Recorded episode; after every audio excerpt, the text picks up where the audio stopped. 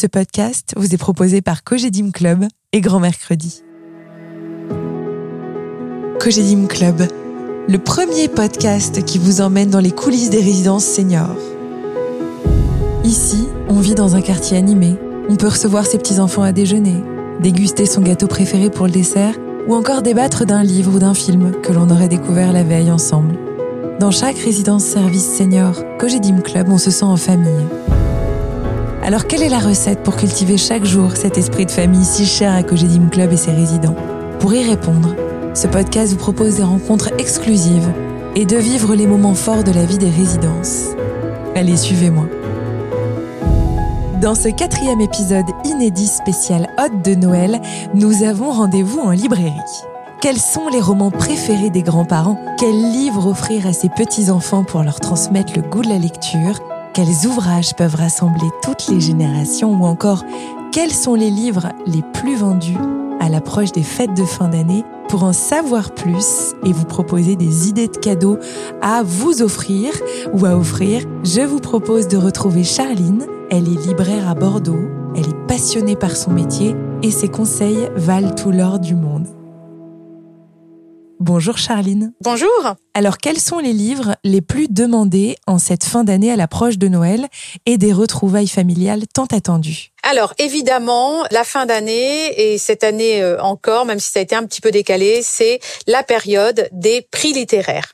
Alors sont beaucoup demandés, se retrouveront beaucoup sous le sapin cette année. Le prix Goncourt, Hervé Letellier, l'Anomalie et puis le Renaudot, euh, Marie-Hélène Lafont, Histoire du fils. C'est vraiment les deux prix qui sont le plus demandés cette année. Alors le Goncourt, traditionnellement, c'est le prix le plus demandé et qui se retrouve vraiment en cadeau de fin d'année.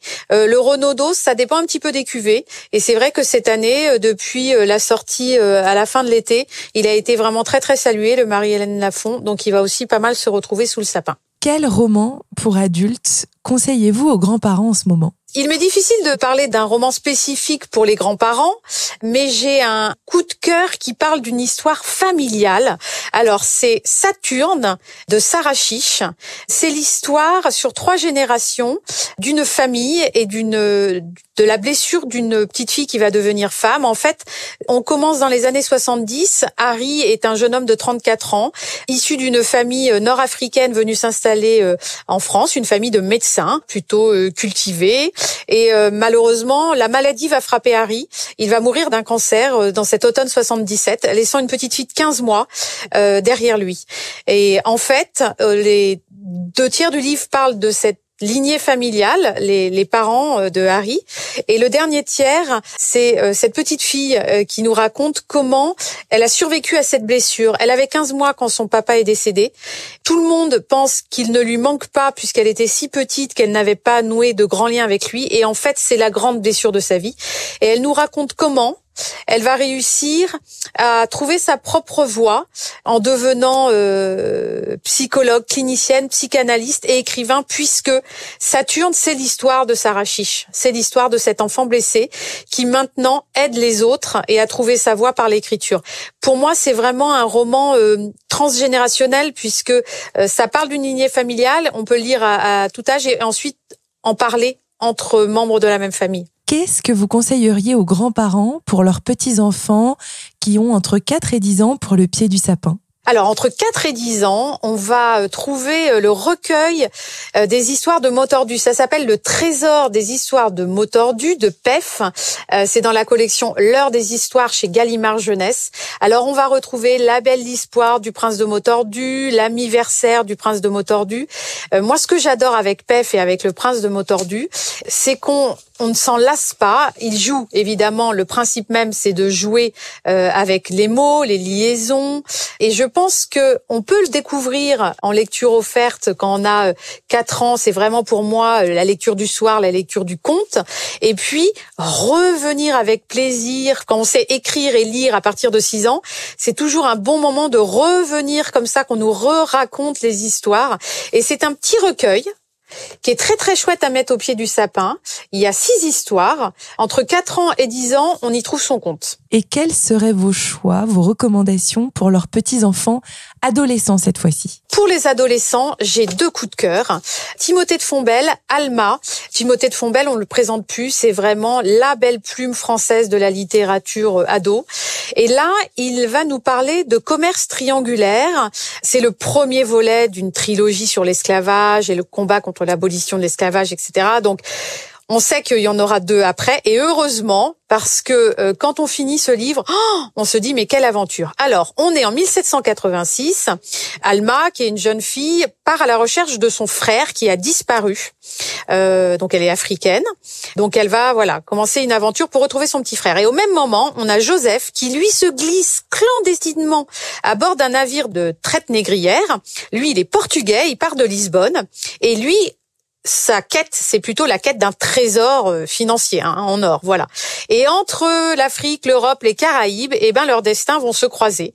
C'est à recommander à partir de 12 ans pour être bon lecteur ou 13-14. Ça s'appelle Alma, le vent se lève par Timothée de Fombelle. Et puis pour les ados un petit peu plus grands, à partir de 14 ans, J'aime beaucoup une auteure qui s'appelle Manon Fargueton. Elle a 30 ans, elle écrit depuis à peu près une dizaine d'années. C'est une jeune femme très très très douée. Et là, elle nous conte l'histoire de destins croisés. À la base, il y a euh, cinq personnages, dont une qui a vécu un deuil et qui n'arrive pas à se relever de ce deuil et qui un jour envoie un SMS sur le téléphone portable de la personne décédée. Et quelqu'un lui répond par le jeu des réattributions des numéros de téléphone portable, quelqu'un lui répond. Et en fait, c'est le début comme ça d'un tissage d'une histoire entre plusieurs personnages, comment certains actes vont nous relier à d'autres êtres humains, mais d'une manière tout à fait euh, euh, sibylline, tout à fait euh, sensible. Euh, ça s'appelle À quoi rêvent les étoiles de Manon Fargueton. C'est chez Gallimard Jeunesse aussi, et c'est une petite merveille, garçon ou fille. Hein. Les deux livres là, Alma et À quoi rêvent les étoiles, c'est aussi bien pour des garçons ou des filles. Moi, dans ma librairie, j'ai à cœur de ne pas genrer les lectures. Ça, c'est très important. Parmi les beaux livres sortis récemment, est-ce que vous avez eu un coup de cœur à recommander pour voyager avec les yeux? Alors, moi, mon coup de cœur en beau livre, c'est l'Atlas de la botanique parfumée aux éditions Artaud par Jean-Claude Héléna, le maître du parfum en France. Et en fait, on va revisiter la cannelle, le jasmin, le patchouli, toutes ces odeurs qui peuvent nous sembler familières ou pas, avec des magnifiques illustrations page de gauche, vous allez avoir une description de cette odeur et page de droite, une magnifique illustration. C'est le cadeau, pense, en, beau livre, le plus fin, le plus mignon, le plus joliment illustré que j'ai vu pour cette fin d'année. Atlas de la botanique parfumée. Encore une fois, ça peut être un cadeau pour une jeune femme, ça peut être un, cadeau pour euh, une grand-mère qui adore jardiner, qui aime les plantes, euh, ou pour un homme. Euh, c'est vraiment un cadeau magnifique qu'on garde, qu'on regarde. C'est sublime. Beaucoup d'entre nous ont cuisiné, notamment pendant les confinements. Si vous deviez nous recommander un livre de cuisine, lequel ce serait? Alors, au niveau des livres de cuisine, moi je suis très sucrée, je suis bec sucré, j'adore les pâtisseries. Je vous présente Louise et Pascaline. Elles ont fondé ensemble la crème des Bordelaises. C'est des ateliers de pâtisserie euh, pour les petits et pour les grands, et voilà, qu'on peut faire entre grands-parents et petits-enfants. Et elles nous ont sorti il y a quelques semaines la crème des pâtissières. Alors, c'est faire des desserts très faciles avec un effet euh, waouh, euh, avec une préface de Pierre Hermé, donc il sait de quoi il parle. Et en fait, là, on va apprendre à faire des dunes, on va apprendre euh, à faire des petits euh, sablés, euh, des entremets, mais toujours avec un petit twist au niveau de la finition. Quelque chose de très facile, mais qui en jette, vous voyez, des très très beaux gâteaux. Alors moi, ce que j'aimerais bien, c'est que justement la crème des pâtissières, eh ben on le fasse ensemble entre grands-parents et petits-enfants, parce que je trouve que faire la cuisine ensemble, c'est toujours un prétexte à communiquer sur plein de choses.